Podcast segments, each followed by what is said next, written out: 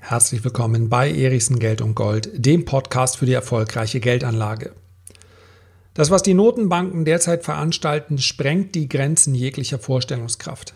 Die Fed will zusätzliche 2 Billionen zur Verfügung stellen. Die EZB hat sich auf 0,5 Billionen, also 500 Milliarden weitere Finanzhilfen gerade erst geeinigt in ihrer letzten Sitzung. Und man fragt sich selbstverständlich, wie soll das alles gut gehen, beziehungsweise wie wird sich das auf meine Geldanlage auswirken? Und genau das möchte ich in der heutigen Episode besprechen. Wie werden wahrscheinlich, es kann hier nur um eine Annäherung beziehungsweise um einen Standpunkt gehen, wie werden sich wahrscheinlich Aktien, Gold, Rohstoffe und Immobilien verhalten und selbstverständlich auch Kryptowährungen wie Bitcoin und Co. Es ist noch gar nicht so lange her. Da hat der ehemalige EZB-Chef Mario Draghi so einen kleinen Satz gesagt, für den er wahrscheinlich in die Geschichtsbücher der EZB-Geschichte eingehen wird. Er hat nämlich in seinem zurückhaltenden Italo-Englisch gesagt, whatever it takes. So, Donald Trump hat es vor ein paar Wochen wiederholt, whatever it takes. Ja, unterschiedliche Charaktere, sie meinten aber das Gleiche, nämlich was auch immer es kostet, wir werden es bereitstellen. Wer als Mario Draghi das gesagt hat, da dachte man noch, naja, wie viel kann whatever it takes schon sein? Ein paar Milliarden, 100 Milliarden, 2, 3, 400 Milliarden? Das war vor Corona. Als Donald Trump sagte, whatever it takes, da meinte er genau das, was immer es eben braucht. In einer Sitzung, die nicht mal mehr besonders überraschend kam, hat die Federal Reserve, also die amerikanische Notenbank, am Donnerstag bekannt gegeben, man werde zwei Billionen zusätzliche Dollar zur Verfügung stellen zur Bekämpfung der Corona-Krise in Form von Krediten, in Form von Ankäufen von Anleihen und so weiter. Das ist ein umfassendes Programm. Die EZB wirkt da schon beinahe bescheiden. Die hat sich einen Tag später auf weitere, also zusätzliche zu den bekannten Maßnahmen 500 Milliarden geeinigt, insbesondere um den Ländern der südlichen Eurozone zu helfen. Und ich glaube, dieser Ausspruch, whatever it takes, der ist heute wörtlich zu nehmen. Sollten also die Auswirkungen der Corona-Krise absehbar dadurch, weil der Shutdown in vielen Teilen der oder in weiten Teilen der Welt noch länger dauern könnte, sollten also noch weitere Billionen notwendig werden, um hier die Effekte zu lindern, dann werden diese Billionen zur Verfügung gestellt. Man hat sich früher um 10 Milliarden mehr oder weniger gestritten. Das Bundesverfassungsgericht hat sich mit der Frage auseinandergesetzt, ob eine Notenbank überhaupt eine Staatsanleihe kaufen dürfe, weil das möglicherweise eine indirekte Staatsfinanzierung ist. Heute kauft die Bank of England Staatsanleihen von Großbritannien und zwar ohne Zwischenstation. Das heißt also, die Staatsanleihen werden ausgegeben und sofort gekauft. Und letztendlich passiert genau das auch in den USA und es passiert genau das Gleiche in Europa. Das heißt also, sämtliche Schleusen sind geöffnet. Und ich möchte jetzt gar nicht so lange auf diese Programme im Einzelnen eingehen. Es werden vermutlich noch weitere kommen. Ich möchte nur mal als Zeitstempel mitgeben, dass ich diesen Podcast jetzt schon ja, ich hoffe, du gönnst mir ein, ein entspanntes Osterfest. Ich muss auch wirklich mal ein bisschen Pause für die Stimme machen. Also ich nehme das jetzt am Freitag auf. Möglicherweise hat man sich am Montag schon wieder getroffen und noch eine Billion draufgeklatscht oben. Aber es spielt letztendlich keine große Rolle. Ich möchte mal ganz konkret auf die Anlageklassen schauen, die uns als Anleger normalerweise beschäftigen. Und selbstverständlich kann ich heute nicht sagen, Aktien werden davon profitieren oder Aktien werden darunter leiden. Denn auch wenn man kaum noch das Wort hören mag, aber das ist natürlich ein hochdynamischer Prozess und wir können insbesondere nicht, und das haben wir in den letzten Jahren, in den letzten Jahrzehnten gesehen, wir können vor allen Dingen nicht mit absoluter Sicherheit sagen, wenn sich eine Notenbank so und so verhält, dann wird sich diese Anlageklasse so oder so verhalten. Wenn jemand vor der Finanzkrise, also vor dem Jahr 2008 gesagt hätte, hör mal zu, da kommt eine Zeit, da werden Notenbanken Staatsanleihen kaufen. Quantitative Easing wird man das Ganze dann nennen. Und es wird nicht nur ein Paket geben, es wird zwei Pakete geben. Eigentlich wird es sogar drei Pakete geben. Und übrigens in Japan kaufen sie nicht nur Anleihen, da kaufen sie direkt Aktien. Und ich sage dir noch etwas, nach der Finanzkrise werden die Staaten doppelt so hoch verschuldet sein oder mehr. Und dann wird da eine Zeit kommen, da werden sie ihre Staatsverschuldung innerhalb von wenigen Monaten verdoppeln und verdreifachen. So wird die Zukunft aussehen dann hätte man denjenigen A für völlig verrückt gehalten und B hätte man gesagt, na schönen Dank, bei den Billionen, die da rausfließen, wo steht denn dann Gold als klassischer Inflationsschutz? Bei 5000 Dollar? Bei 10.000 Dollar? 15.000 Dollar? Wahrscheinlich hätte es gar keine Grenzen gegeben nach oben. Man hätte vielleicht komplett in Gold umgeschichtet, weil man sagt, so viel Geld kann doch nur eine Mega-Inflation auslösen. Die Realität ist, Gold ist nicht auf 15.000 Dollar explodiert. Und die Realität ist auch, mit Inflation haben wir momentan kein Problem. Das kann sich ändern, das wird sich wahrscheinlich ändern.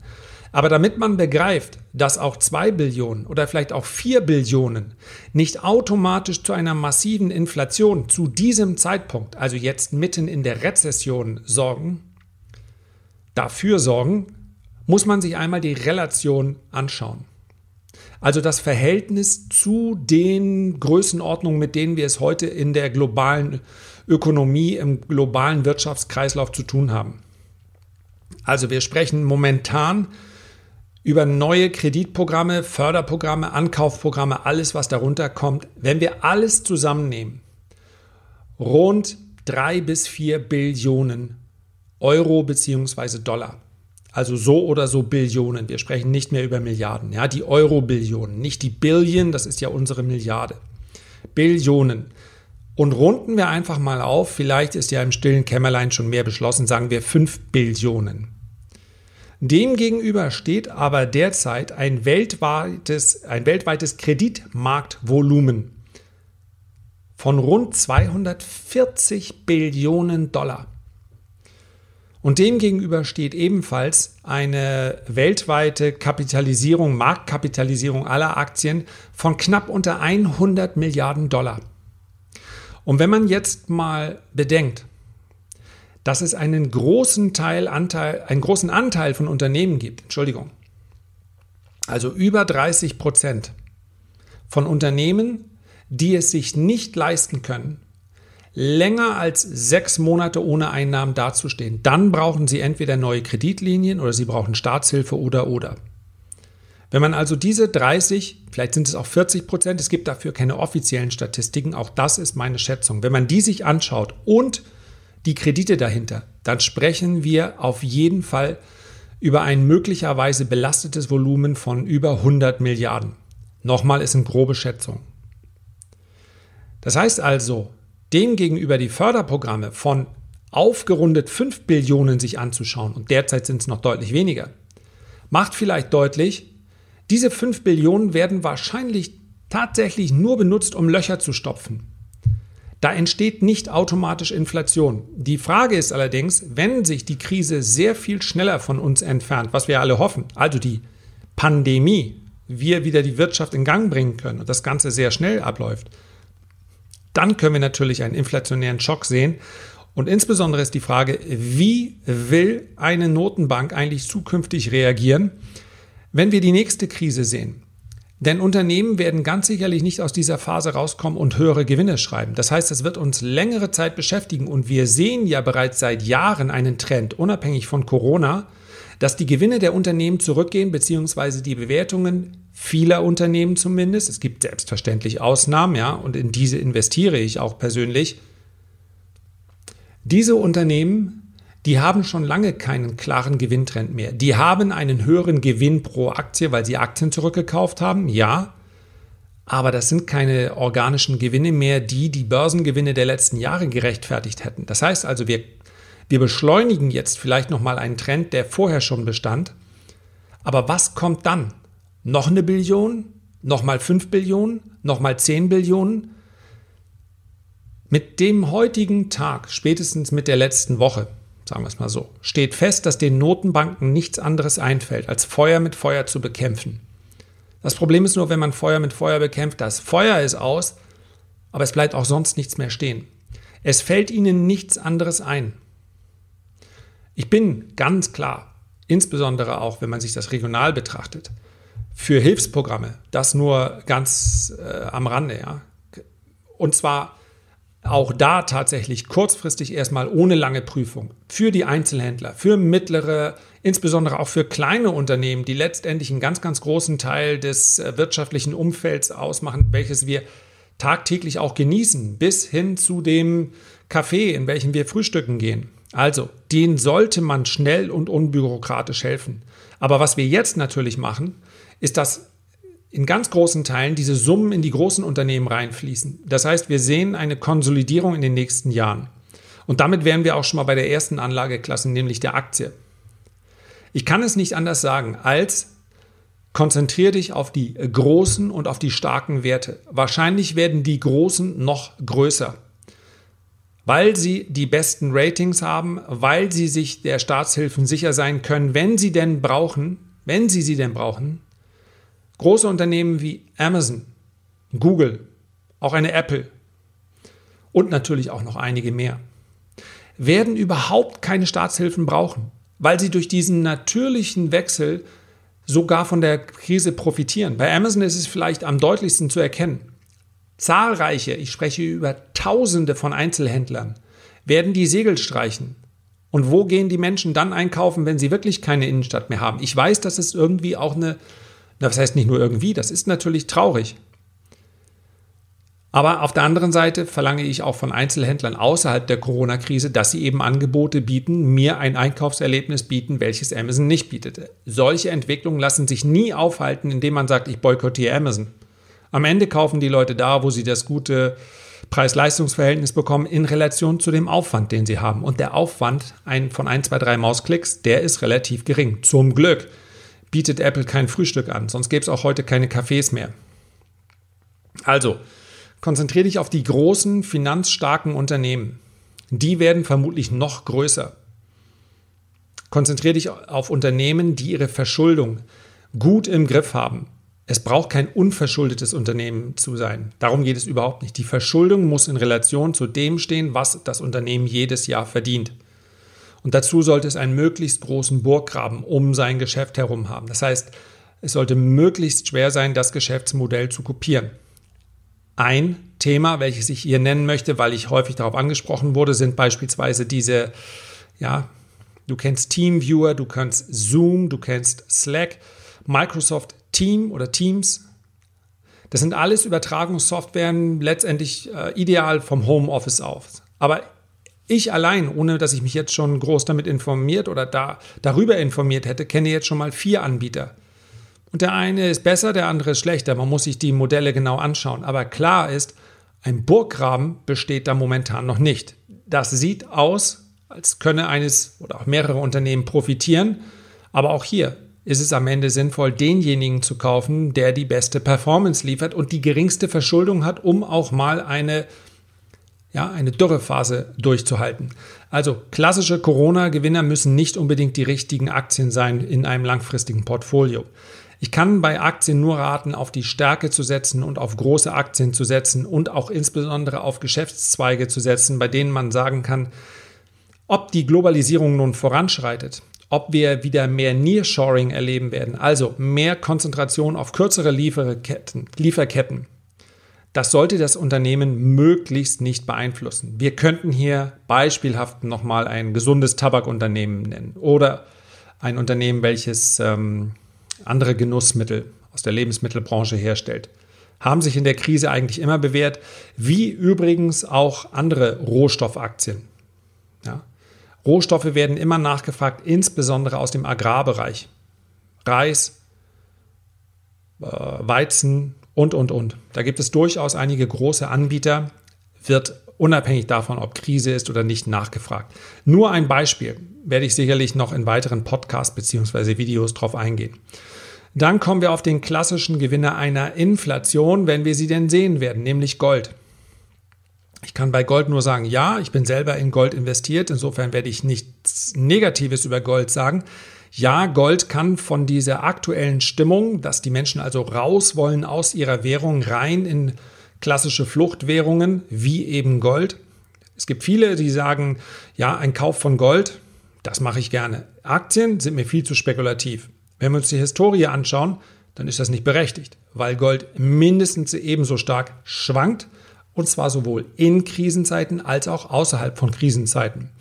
Aber wenn man sich die Börse nicht anguckt und den Goldpreis nicht anguckt, dann kann man sich natürlich sehr schön in Sicherheit wiegen. Persönlich bleibe ich bei meinen 7 bis 15 Prozent in physischen Edelmetallen und die sollte man natürlich vor der Krise aufgebaut haben. Jetzt, gerade im Moment, kann ich nur die Warnung aussprechen. Es werden in Online-Shops, wenn man überhaupt was bekommt, Knappheitspreise bezahlt. Diese Knappheitspreise werden aber irgendwann auch wieder Geschichte sein. Es geht hier nicht um eine Knappheit, weil so viel Gold nachgefragt wurde, sondern weil die Lieferketten nicht mehr äh, intakt sind. Aber Gold gehört natürlich als Beimischung dazu, insbesondere wenn es letzten Endes dann zu der Frage kommen wird, ja, wer bezahlt das Ganze denn? Denn die Frage, ja, die habe ich jetzt mal ganz am Rande nur besprochen. Wer bezahlt das Ganze? Aber die ist einfach zu beantworten. Gucken wir auf eine Notenbank. Die gibt die ganzen Programme aus. Hat eine Notenbank eigene Einnahmen? Nee. Sind äh, teilweise ähm, staatlich oder zumindest halbstaatlich aber es ist eine Institution, eine Behörde. Die haben ja keine eigenen Einnahmen. Die können natürlich mal Gewinne durch, ja, aber das sind dann mehr Gewinne, die zufällig entstehen. Aber keine Einnahmen. Also die Notenbanken werden es nicht sein, die die Zeche bezahlen. Und Regierung, wie ist das bei unserer Regierung? Haben die Einnahmen? Ja, die haben ein paar Staatsbetriebe, ja, Commerzbank sind sie 25 Prozent daran beteiligt. Da haben sie keine Einnahmen. An der Bahn, ja, teilweise, da haben sie Einnahmen, aber im Vergleich zu dem Haushalt, also dem, was sie jedes Jahr ausgeben, kann man sagen, der Staat hat gar keine Einnahmen. Wäre, ja, wäre es dann nicht du. Der Staat hat nämlich eine Einnahmequelle. Das sind Steuern. Und das ist im Übrigen auch völlig in Ordnung. So funktioniert unser System. Aber da haben wir auch die Frage beantwortet, wer die Zeche bezahlt. Es gibt keine Alternative. Das wirst immer du sein. Auf jeden Fall. Auf die eine oder andere Art und Weise.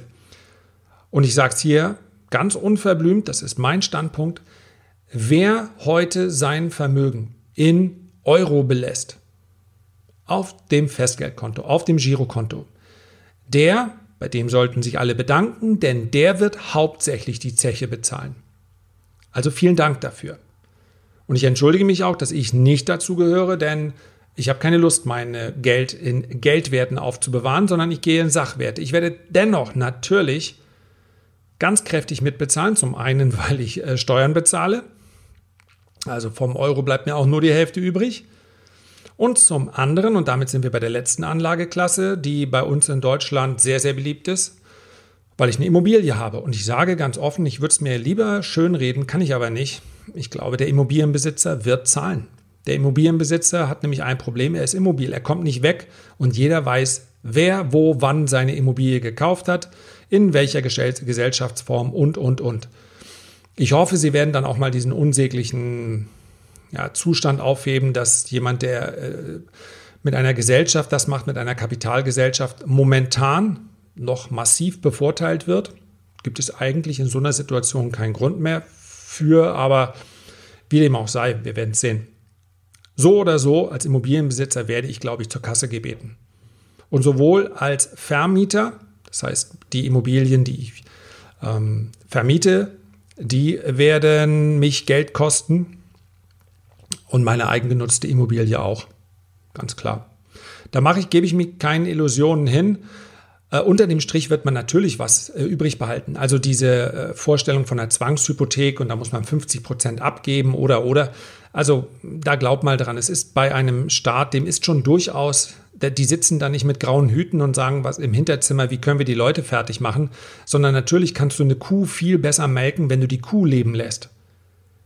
Also, es wird schon noch möglich sein, mit äh, Immobilien Geld zu verdienen, keine Frage, aber es wird halt ein bisschen weniger sein. Und dann, last but not least, das können wir in einer Minute 30 abhandeln, Kryptowährung. Auch dazu muss ich sagen, finde ich einfach immer fairer, damit du es weißt, ich bin investiert in äh, Bitcoin, ich bin investiert in Ethereum oder Ethereum. Und ich plane die letztendlich als alles oder nichts Geschäft zu halten. Ich habe sie deutlich günstiger gekauft. Insofern habe ich hier kein finanzielles Risiko mehr. Aber klar wäre es mir lieber, wenn sie steigen, stiegen, als wenn sie fielen.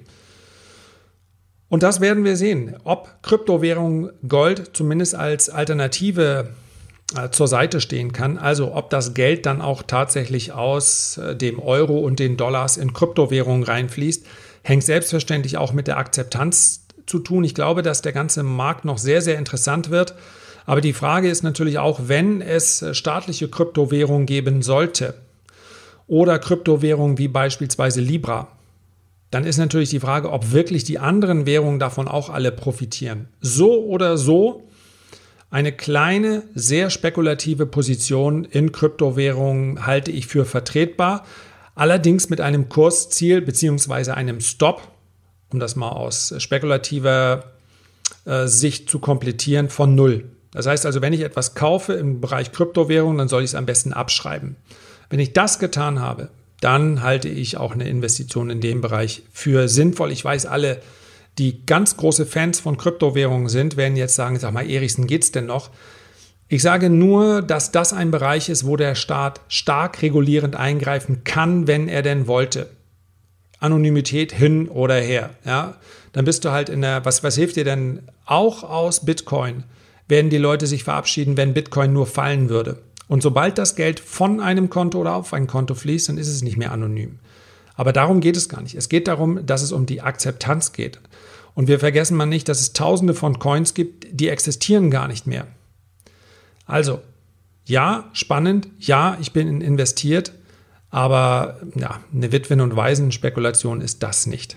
So, ein kurzer Überblick für heute. Herzlichen Dank für deine Aufmerksamkeit. Ich freue mich, wenn du dir die Zeit nimmst, ein Feedback oder einen Kommentar zu hinterlassen, wenn dir das auf der Plattform, auf der du diesen Podcast anhörst, möglich ist. Ich freue mich noch mehr, wenn wir uns beim nächsten Mal wieder hören. Bis dann und ciao.